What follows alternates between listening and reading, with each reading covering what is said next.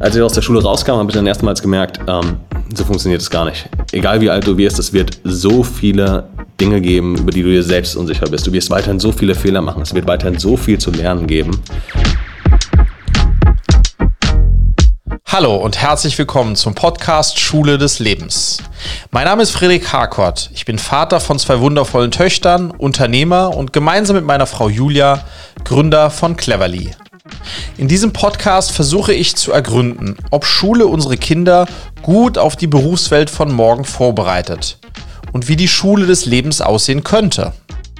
Die Frage, wer ich bin, was ich kann und was mich mal beruflich wirklich erfüllt, ist eine sehr individuelle. Wie können wir unsere Kinder dabei unterstützen, dass sie genau das für sich herausfinden? Und welche Rolle könnte die Schule dabei spielen? Darüber spreche ich in jeder Folge mit tollen Gästen und Gästinnen und beleuchte dabei auch, welche Erfahrungen Sie mit Schule gemacht haben und wie Ihre Vision von der Schule der Zukunft aussieht. Viel Freude bei der heutigen Folge Schule des Lebens.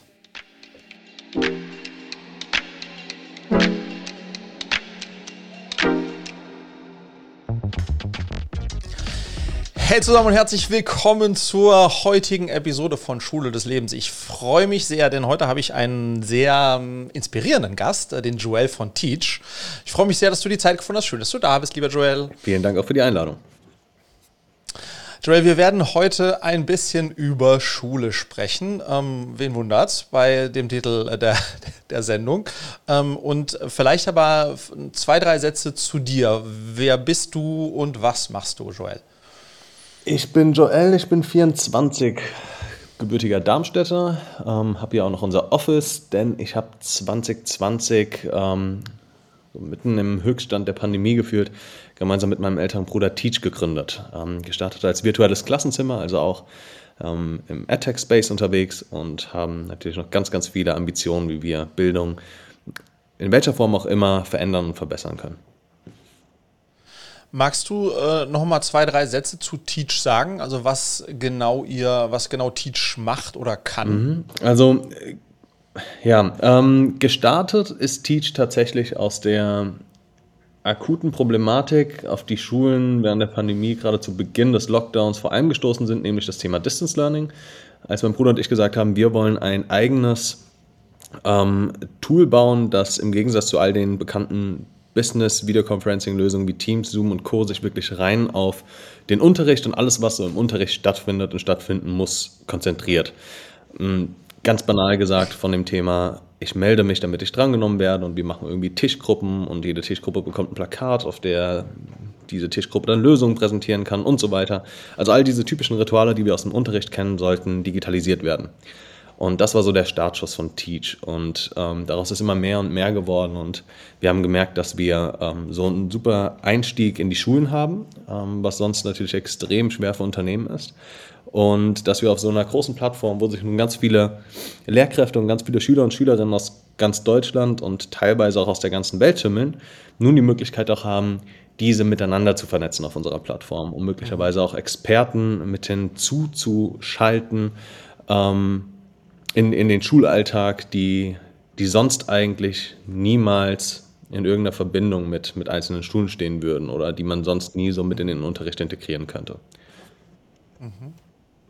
Jetzt sag mal, äh, Joel, mir ist gerade aufgefallen, man könnte dein und mein Alter tauschen und dann würde man auf die gleiche Zahl kommen, weil du bist 24, ich bin 42.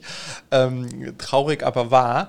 Das bedeutet aber im Ergebnis auch, dass deine Schulzeit noch gar nicht so lange hinter dir liegt, wie es meine äh, tut. Mhm. Ähm, erzähl uns doch mal ganz kurz, äh, kurzer Rückblick in deine Schulzeit. Auf was für eine Schule bist du gegangen ähm, und was hast du so äh, auch aus deiner Schulzeit mitgenommen, wenn du so ein paar Highs and Lows äh, vielleicht aus deiner Schulzeit äh, kurz mal mit uns teilst? Ja, es ist witzigerweise ein Thema, über das ich momentan immer mehr nachdenke. Ähm, eben auch im, im Zuge von Teach immer mehr aufgekommen ist und ähm, also es ist für mich gerade eine super, super spannende Zeit, ein super spannendes Alter, in dem ich mich gerade befinde, weil ich immer noch nah genug an der Schule dran bin, um alles gut in Erinnerung zu haben, was so passiert ist, aber mittlerweile erfahren genug, um ein bisschen kritischer ähm, auf alles Mögliche zu blicken. Und ähm, ich mhm. bin in Weiterstadt auf eine Schule gegangen. Weiterstadt ist ein, ein Ort, der vor allem für, ähm, für die Justizvollzugsanstalt bekannt ist dort, weil die so super luxuriös scheinbar ist. Ähm, hat wahrscheinlich sonst niemand großartig von Weiterstadt gehört. Wie auch immer, liegt nach hier in Darmstadt und ähm, ist eine Gesamtschule gewesen mit 1400 Schülern. Ich war da auf dem Gymnasium, ähm, habe 2015 mein Abi gemacht. Also eine verhältnismäßig große Schule, ähm, eher so ein bisschen dörflich schon fast und ähm, nicht besonders modern. So die, die typische deutsche Durchschnittsschule, würde ich eigentlich mal sagen. Und ähm, jetzt im Nachhinein hat das mir unglaublich viel gezeigt. Ähm, unglaublich viel habe ich dazugelernt ähm, in Bezug auf was hätte man besser machen können, ähm, was, hätt, was hat absolut katastrophal funktioniert und was hat mich aber auch irgendwie in gewisser Form vielleicht ein bisschen tough gemacht, ähm, weil man da nicht besonders betätschelt wurde, vielleicht wie auf der einen oder anderen Privatschule, würde ich jetzt einfach mal behaupten. Und ähm, witzigerweise, und das eben noch so dieses, dieses Thema, dass ich noch einen gewissen Bezug zu dieser Schule habe, ähm, sind mein Bruder und ich zuallererst an diese Schule, auf die eben auch mein Bruder und tatsächlich sogar schon meine Mutter ging, ähm, zurückgegangen, als wir mit unserem Produkt gestartet sind und haben diesem Schulleiter unser Produkt als allererstes vorgestellt. Und ja, das war die erste Schule, die Teach auch eingeführt hat.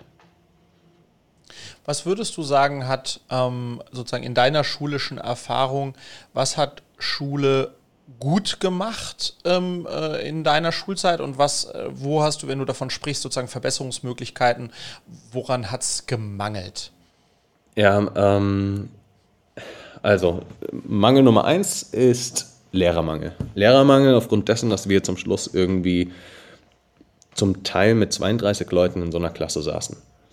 32 ähm, pubertierende Teenager, die dann von, von einem Lehrer irgendwie in Zaum gehalten werden sollen, der, der überhaupt gar nicht die, die Zeit und Kapazitäten und Co. hat, um sich irgendwie auf die individuellen Bedürfnisse der Schüler einzulassen und irgendwie gemeinsam wirklich tiefer einzusteigen, ähm, außerhalb des, des typischen Lehrplans, der irgendwie durchgerasselt werden musste. Ähm, also es gibt, es gibt unglaublich viele interessante Stories so an meiner Schule, die, ähm, die einfach gezeigt haben, was falsch gelaufen ist. So ein typisches Thema war, dass wir tatsächlich schon relativ früh ausgestattet waren mit ähm, verschiedenen elektrischen Geräten, von iPads zu MacBooks und Co., die irgendwie angeschafft wurden mit verschiedenen Gelte, Geldern, die der Schule zur Verfügung standen, die aber alle in den Spinden verschlossen wurden und über Jahre hinweg, bis die Geräte dann wieder veraltet waren, mehr oder weniger, nie genutzt wurden, da es nicht genug Personal gab, das geschult war, um die Geräte einzurichten, richtige Software anzuschaffen.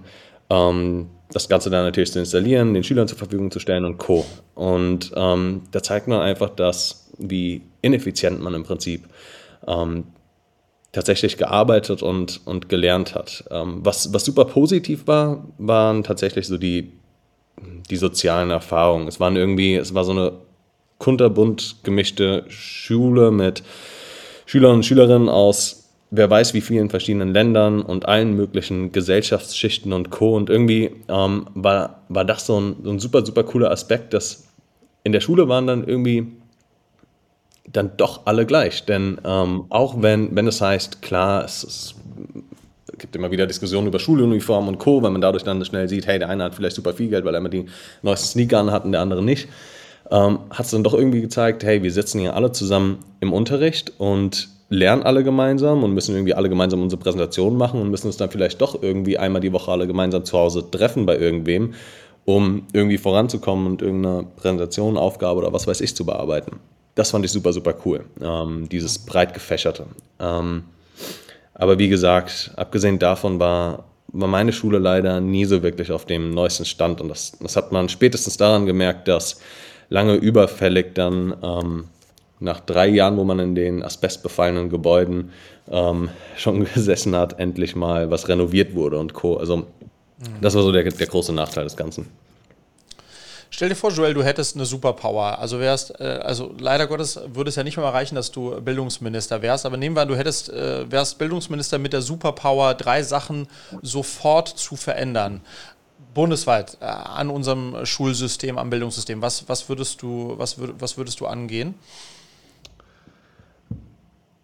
Ähm, Punkt Nummer eins, ich würde versuchen, die, die Ausbildung, die Lehrerausbildung ganz anders zu gestalten. Wie genau, weiß ich nicht, bin, bin ich nicht perfekt in dem Thema drin und ich habe jetzt auch keine, keine Wunderlösung für das Ganze. Ich merke einfach nur, dass, dass dieser soziale Aspekt, gerade dieses, ähm, all das, was über den Lehrplan eigentlich hinausgehen sollte, wofür Schule auch da ist, dieses, dieses Begleiten beim Erwachsenenwerden, all das müsste ähm, pädagogisch viel, viel, viel besser vermittelt werden. Und da wir so, so einen starken Lehrermangel haben, heißt es im Prinzip auch, Schulleitungen, wenn sie einstellen, sind darauf angewiesen, nicht jeden zu nehmen. Klingt blöd, will ich auch gar nicht so darstellen. Aber wir haben, jetzt im Nachgang habe ich schon gemerkt, dass es wie in jedem anderen Beruf auch auf dieser Welt katastrophale Lehrer bei uns gab. Katastrophale Lehrer, die man niemals auf Jugendliche hätte loslassen dürfen. Aber die Schule war darauf angewiesen. Und ähm, das ist so, so ein großer, großer Knackpunkt. Was anderes ist natürlich, dass es super kompliziert ist, für Schulen an verschiedene Gelder ranzukommen. Erfahrung, die ich jetzt gemacht habe mit Teach, gerade wenn es um Software geht, gibt es gefühlt irgendwie kaum Budgets für Schulen, ähm, die einfach zur Verfügung stehen. Und ähm, durch dieses unglaublich komplexe System, was dahinter steht, gerade an den öffentlichen Schulen, ähm, dauert es immer ewig lange, bis irgendwas bewegt werden kann. Und das hat die Pandemie gezeigt, dass man auf so ein akutes, dringendes Problem nur sehr, sehr, sehr langsam eingehen und sehr, sehr langsam Lösungen finden kann. Und dadurch verliert man einfach mhm. Zeit. Und diese Unflexibilität an Schulen ist, ist eine Katastrophe. Und ein letzter Punkt ist tatsächlich, was man, glaube ich, auch beachten muss und viel zu wenig tut, ist, jede Schule ist sehr individuell. Ähm, mhm. Und mit jeder Schule müsste auch irgendwie individueller umgegangen werden. Ähm, zu sagen, wir haben eine Landeslösung, also ich spreche jetzt immer so ein bisschen aus der Teach-Brille auch, muss ich dazu sagen. Ja. Aber das sind so die Erfahrungen, die ich jetzt am, am stärksten irgendwie gesammelt habe. Ähm, die Probleme, Probleme, die für mich am offensichtlichsten waren. Jede Schule hat andere Bedürfnisse, jede Schule will vielleicht auch mit einer anderen Software arbeiten, weil irgendwann, je mehr wir uns im digitalen Raum bewegen, auch im Unterricht, ist Software schon fast so wie, wie, das, wie das Klassenzimmer, das wir bauen. Und jede Schule hat andere Gebäude, weil sie andere Bedürfnisse hat. Und genau so sollte den Schulen auch viel mehr freigestellt werden, was sie wirklich für ihren eigenen Zweck nutzen wollen und müssen und brauchen. Und das müsste ihnen viel freier geschaltet werden. Also ein, ähm, ein, ein Beispiel war, ich war neulich an einer Schule, die komplett saniert wurde. Uralte Schule. Und in jedem Klassenzimmer wurden gerade mal zwei Steckdosen verbaut. Und das ist halt ein absoluter Witz und zeigt halt, wie viel, wie viel im, im Mindset einfach gerade noch ganz, ganz falsch läuft und dass man sich wirklich gefühlt nach einem ganz anderen Jahrhundert befindet. Lass uns mal ein bisschen über das Thema Inspiration sprechen und auch das Fördern von Talenten ähm, und denn das ist etwas, von dem ich glaube, dass das in der Schule viel zu kurz kommt, auch aufgrund der Ausgangssituation, von der du berichtet hast, 32 Schüler, Schülerinnen und äh, oftmals auch eine überforderte Lehrer, Lehrerin oder Lehrer. Ja. Ähm, und wo ich glaube, wir, das haben wir auch im Vorgespräch, ist das auch nochmal klar geworden, wir beide eigentlich ähm, da ganz ähnlich auf Schule schauen und eigentlich schon sagen würden, dass die Vorbereitung aufs Leben und dementsprechend natürlich auch das Erkennen von Potenzialen und die Förderung von Potenzialen ähm, eine ganz wichtige Aufgabe ist. Äh, du slash ihr habt genau in die Richtung was ganz Spannendes gemacht. Erzähl doch mal ein bisschen äh, davon. Ja, also ähm, klar, das wäre eben genau so ein Punkt gewesen, den ich noch hätte nennen können, ist dieses, also gerade dieses individuelle Eingehen auf, auf Schüler. Was, was wir damit meinen, ist im Prinzip, wir haben schon sehr früh gemerkt, und das ist das, was jeder Schüler eigentlich merkt und sich immer wieder darüber beschwert. Ich lerne zwölf verschiedene Fächer, ähm, habe irgendwie fünf verschiedene Fächer und fünf verschiedene Unterrichtseinheiten pro Tag direkt hintereinander und muss mich irgendwie umstellen von Matheunterricht, eine Stunde später Englischunterricht, dann noch eine Stunde später Deutsch, dann Latein und was auch immer. Und ich muss irgendwie diesen, diesen geistigen Switch zwischen diesen Fächern, zwischen denen in der Schule gar kein Zusammenhang wirklich geschaffen wird, verstehen, muss das Ganze gut umsetzen ansonsten bekomme ich schlechte Noten und muss vielleicht in die Nachhilfe gehen und Co. Und ähm, wir, wir haben da, glaube ich, einen, einen ganz, ganz falschen und überhaupt, also einen super, super altmodischen Ansatz in der Schule, der komplett umgekrempelt werden müsste. Aber wie wir beide wissen, ähm, ist so eine Schulrevolution natürlich auf die Schnelle kaum machbar. Was wir versucht haben, ist so ein kleines Schlupfloch zu finden. Wir haben gesagt, wir wollen projektbasiertes Lernen zum einen fördern. Was heißt projektbasiert? Wir wollen viel mehr auf die individuellen Interessen und Talente der Schüler eingehen. Wir wollten einen Mechanismus finden, wie wir diese Interessen erstmal herausfiltern können. und wollten dann Schüler ganz gezielt darin fördern.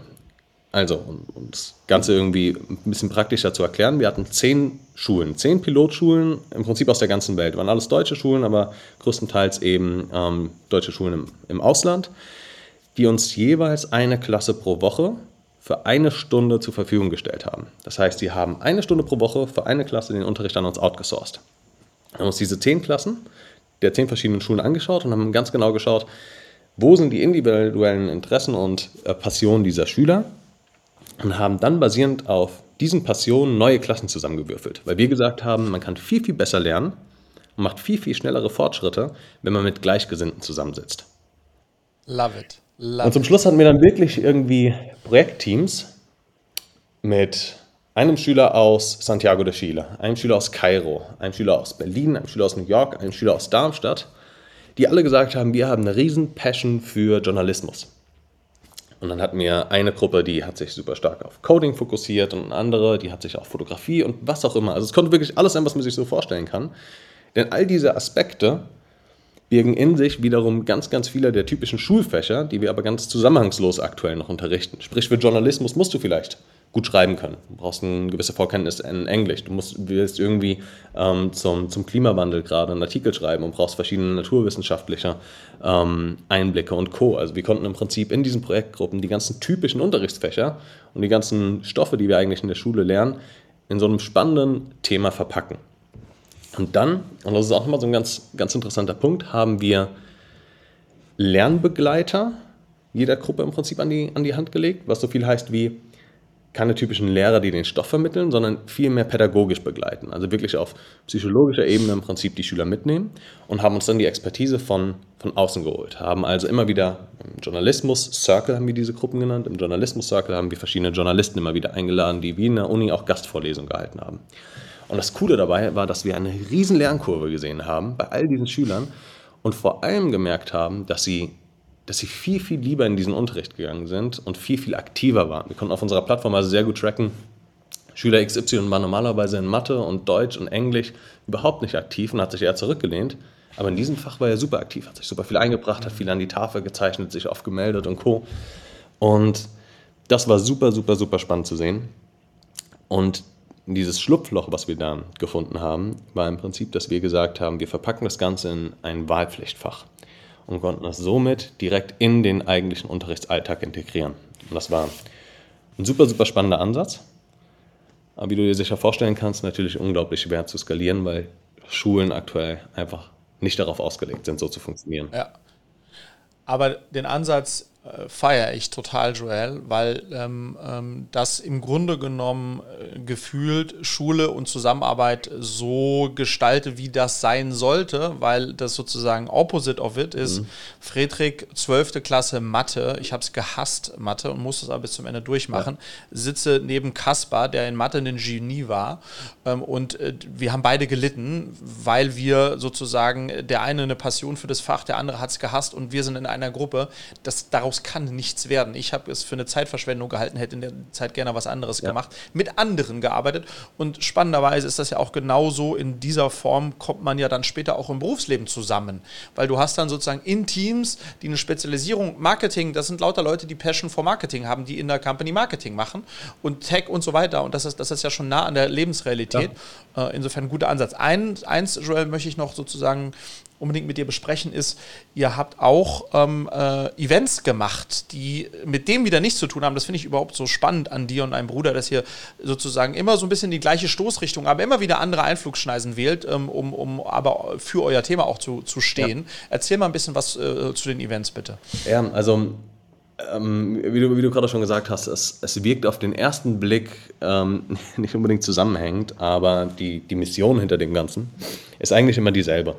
Also wir, was wir wirklich versuchen zu sagen, ist, Schule sollte dazu da sein, dieser, dich beim Erwachsenwerden zu begleiten, sollte dir helfen, möglichst viel auszuprobieren, dich selbst zu entdecken, ähm, zu entdecken, wo deine Leidenschaften liegen und dir dann auch den Anstoß zu geben, um diese auszuprobieren. Um irgendwann, wenn du dann aus der Schule rauskommst, zu sagen, hey, ich habe diese, wie viele Jahre auch immer, genutzt, um, um meine Leidenschaft zu entdecken, um die ersten Bausteine irgendwie ähm, schon zu legen, um die erste Richtung zu wagen. Was nicht heißt, man sollte dann sein, sein ganzes Leben darauf ausrichten. Und das, das ist auch absoluter Quatsch, das einem, einem Teenager irgendwie, ähm, irgendwie so zu vermitteln. Aber man sollte auf jeden Fall sich selbst entdeckt haben. Und dahingehend ähm, haben wir im Mai letzten Jahres zum ersten Mal unser eigenes schulübergreifendes Event über unsere Plattform veranstaltet.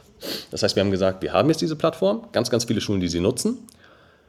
Und wir haben gemerkt, dass ein Thema, das uns besonders am Herzen lag, nämlich das Thema der Berufsorientierung, auch während der Pandemie komplett unter den Tisch gekehrt wurde oder unter den Teppich gekehrt wurde. Und ähm, wir haben gesagt, warum machen wir nicht unser eigenes Berufsorientierungsevent nach unseren eigenen Regeln und nach unserem eigenen Geschmack? Und so sind die Inspiration Days entstanden, wo wir gesagt haben, wir laden ganz viele Schulen dazu ein, die wiederum ihre ganzen Schüler mitbringen die kostenlos daran teilnehmen können und sich über drei Tage hinweg von ganz, ganz vielen spannenden Speakern inspirieren lassen zu können. Und dann haben wir losgelegt und haben, und haben angefangen, alle möglichen Leute anzufragen, die man sich vorstellen kann. Wir hatten Astronauten dabei, ähm, Ulrich Walter und Thomas Reiter. Wir hatten ähm, Dilek Gürsoin, eine ganz bekannte Herzchirurgin dabei. Benedikt Wells, ein Bestsellerautor, bis hin zu einem Philipp Lahm und einem Michael Ballack und einem Joko Winterscheid und einem Detlef D. Soest und allen möglichen Leuten, die man sich so vorstellen kann die aber super, super nahbar und in diesem geschlossenen Raum. Es war, weißt du, es war kein riesengroßes mediales Event, ähm, das dann irgendwie von ganz vielen Fernsehsendern und Co. ausgeschlachtet wird, wo ganz genau geschaut wird, was sagt die Person und was nicht, sondern es war ein geschlossenes Event für Schulen, wo diese Leute super, super nahbar über ihre Karriere, über ihre Ups und Downs sprechen konnten und ähm, wie das Event schon sagt, Schüler und Schülerinnen inspiriert. Und ähm, darum ging es, so den ersten Anstoß zu geben, zu sagen, hey, ist da vielleicht was für dich dabei? um dann selbst weiterzudenken.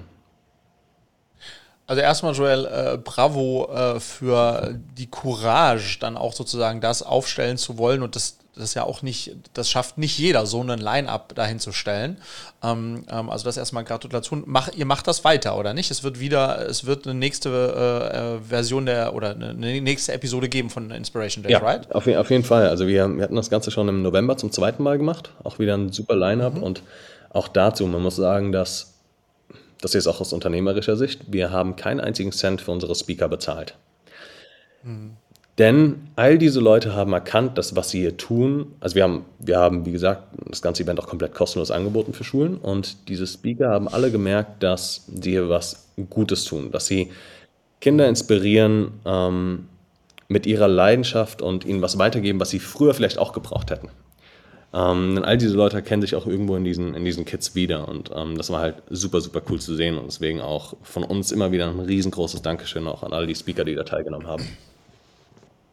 Ich finde es abschließend, Joel, äh, bevor dann sozusagen noch meine äh, die Klassikerfrage kommt, ähm, finde ich sehr inspirierend, dass jemand, und äh, bitte verzeih mir diese Formulierung, der noch so jung ist wie du ähm, und deswegen noch so nah dran ist an der Schulzeit, sich dieses Thema so konsequent vornimmt und sich so konsequent auf diese Mission äh, begibt, weil ich jetzt mit 42 wie soll ich sagen, ich habe schon irgendwie 20 Jahre Unternehmertum äh, ähm, ähm, in den Beinen und jetzt schulpflichtige Kinder ähm, und deswegen ist das irgendwie ein bisschen naheliegend, aber dass du sozusagen von Anfang an sagst, das ist mein Thema, das ist meine Mission, gemeinsam mit meinem Bruder, finde ich, find ich sehr inspirierend. Ich glaube, mehr von euch braucht es, mehr von uns braucht es. Ähm, insofern freue ich mich, äh, dass wir sozusagen da uns heute ausgetauscht haben. Und jetzt abschließende Frage, lieber Joel ähm, wenn du ein Plakat aufhängen könntest vor allen Schulen ähm, in Deutschland, ähm, was würde auf diesem Plakat stehen?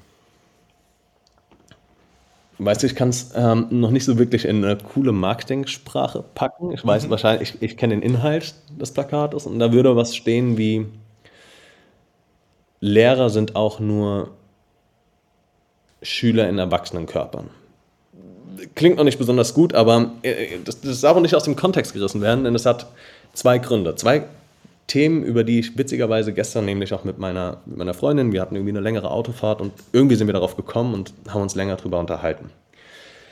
Punkt Nummer eins ist, dass man selbst als Schüler das Gefühl hat, dass, oder ich als Schüler hatte das Gefühl ganz besonders, es gab einige Lehrer, die einem ganz strikt gesagt haben, das und das und das und das müsst ihr können und ihr müsst euch gut auf diese Klausuren vorbereiten und ihr müsst gute Noten schreiben und wenn ihr euch nicht ranhaltet, schaffen so und so viele von euch nicht das Abitur und so funktioniert eine Bewerbung, so funktioniert das. Es klang immer so, als hätten all diese Lehrer und Lehrerinnen irgendwie den Code geknackt.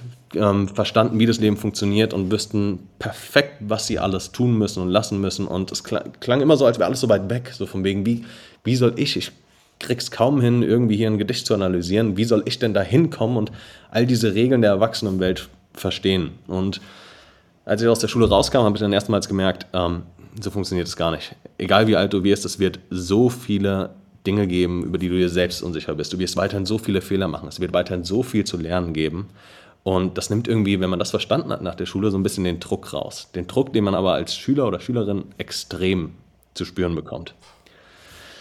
Von der anderen Seite aber, was auch ganz wichtig zu verstehen ist, ist, dass man auch als Schüler und Schülerinnen empathisch gegenüber Lehrkräften in gewisser Form sein muss. Weil man auch verstehen muss, hey, sie machen auch mal Fehler. Ich muss kein großes Drama machen, wenn jetzt mal ein Mathelehrer irgendwie eine falsche Formel an die Tafel geschrieben hat, weil das passiert auch. Und das war nämlich gestern so ein bisschen das Gespräch. Ähm, es kann sich auch gerade unter einer größeren Gruppe an Schülern und Schülerinnen, an Kindern, manchmal auch so eine Gruppendynamik entwickeln. Und ja, dann gab es den einen oder anderen Lehrer, der dann auch irgendwie mal bei uns in der Schule in Tränen zusammengebrochen ist nach einem super harten Tag. Und das muss man auch irgendwo nachvollziehen können. Ähm, und das sind diese beiden Seiten, glaube ich, die, die das Plakat irgendwie treffen sollte. Ähm, danke, Joel, fürs Teilen. Auch nochmal sozusagen für die, für die Ausführung total, total nachvollziehbar. Ähm, und dieses, diesen Druck, den sich Schüler und Schülerinnen machen, die Lösung fürs Leben zu haben und wir, die wir jetzt Erwachsenere sind und im Berufsleben stehen und wissen, dass es die gar nicht gibt, dass es Lifelong Learning ist, ist eine ganz spannende Message. Äh, Habe ich so noch nicht drüber nachgedacht und bin ich aber total bei dir.